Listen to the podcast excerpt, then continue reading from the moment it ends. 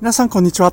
脱サラリンゴ農家研修日記のじゅんです。この放送は45歳で脱サラして長野県の限界集落に移住した僕がリンゴ農家になるための研修を通じての気づきなどを実際のエピソードを踏まえて話す番組です。はい皆さんおはようございます。2023年7月13日木曜日ですね、えー、今日も今日とてリンゴの畑から放送を撮ってまいりたいというふうに、えー、思います、えー、今日のお話なんですけれども畑は雨の日に見ましょうという感じですかね畑を選ぶときは雨の日に見ましょうですかね。はい。えー、何かというとですね、えー、僕は今、え、ー、と、まさに、その畑に雨、昨日雨降りましたよね、え。降ったんですよ、長野県上田市は。結構強い雨で朝方まで降っていたんですけども、まあ今、それで、え、畑の様子を見に、え、来ているんですけれども、まあ、水浸しでひどい状態です。はい。えっと、リンゴの畑なんですけれども、えー、畝がですね、えー、あるんですよ。リンゴの木を列で、何列かな ?6 列ぐらい、えー、線状に並べて、えー、約60センチ間隔で、えー、今年ですね、苗木を植えたんですよね。うん。で、その畑の、えー、北側になるんですかね。えー、北側の方がもう水浸しで水田みたいになってるんです。で、苗木が水に浸かっちゃってるようなそんな状況なんですよね。うん。で、僕の家のすぐ近くの畑なんですけども、まあ、すごく景色も良くて、えー、畑も平らでですね、えー、いい条件の畑だなぁなんていうふうに思っていて、まあ僕の研修先でもともとこちらの畑には会食といって、苗木を植える事業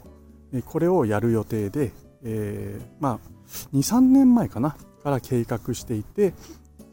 で、今年の春ですね、え、3月、4月にかけて、え準備をして苗木を約370本植えたんですよね。でそのうちの北側の列、何本ぐらいですかね。えー、っと、6で割るから、だから、うんと60本70本ぐらいですかね、え、の列が水浸しという状況でこれ何が起きるかっていうと、まあ、ある程度育ったリンゴの木だったらいいんですけどもこれまだ植えたばかりの本当幼い赤ちゃんのようなリンゴの木なんですよでここにが水に浸ってしまうと根っこがですね窒息をして枯れてってしまうんですよね。で実際この列の苗木はですねすでに10本近く枯れてしまったんですよ。うん。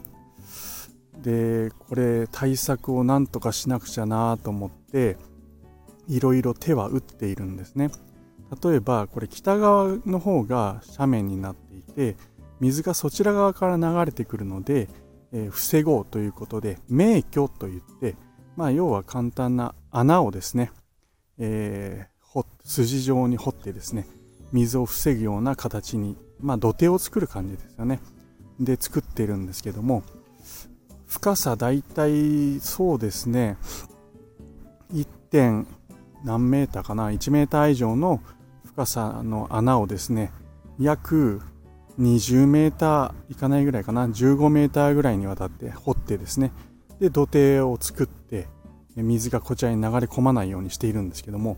もうその池みたいになってるんですけどもそこを越えてですね水が畑の方に流れ込んできているということでじゃあ畑の方でまた水を防ごうということでそちらもですね苗の手前でですね溝を掘ったりしてえ水を溝溝ですね溝を掘って水を防ぐようなこともしてるんですけども、そこも超えてくるというような形で苗がもう水に浸っちゃってるんですよね。で、このままじゃこう苗がね、実測してしまうので、苗の本当足元、根元ですね。根元の部分を、えー、今度はまたそこも土を掘ってですね、なるべく根がですね、空気に近いところに、えー、来るように、まあ、窒息しないようにですよね。酸素をちゃんと供給できるようにっていうふうに、えー、掘ってですね、えー、もうほんと土のすぐ下あちょっと薄く残してですね土を。根っこがなるべく呼吸できるようにっていうこともしているんですけども、えー、そこにもですね その溝にもまた水が入ってきていて、えー、もうほんと根っこが水浸しっていう状況でまあ非常に、え心配だなというところなんですよ。うんでねえー、木がですね水に浸って根っこが窒息してくると葉っぱがですねだんだん黄色くなってくるんですよねこれはもう結構危険信号で今僕の目の前ででもですねすでに、まあ、枯れているのとは別に枯れそうな、まあ、危険信号が出ている苗がですね12345 6、7、まあ、10本近く出てますね。ということで、もうすでに枯れてしまった苗、えー、まあ、1列目だけじゃないので、トータルで多分20本近く、そして危険信号が出ているのが10本近くということで、まあ、30本近くの苗が、うん、ちょっと危ないなと。まあえー、枯れてしまったのを合わせてですね、そのぐらい、370本植えてますので、まあ、1割弱ぐらいの苗が、うん、ダメになりそうだなというところで、えー、どうしたもんかと今立ち進んでいる そんな 状況で放送をとっております、えー、僕が今現在持っている、えー、人力、えあるいは研修先で持っている機械、えそんなものもあと工夫ですね知識、を総動員してですねなんとかしようとしているんですけどもうん、それを超えるようなこの自然のね 状況ということで、うん、今日僕ができることはないのかなというふうに、え、思っております。まあ、この先ですねさらに対策をしていこうとは思っているんですけども、まあ、すぐにできるようなことっていうのは今現在ないと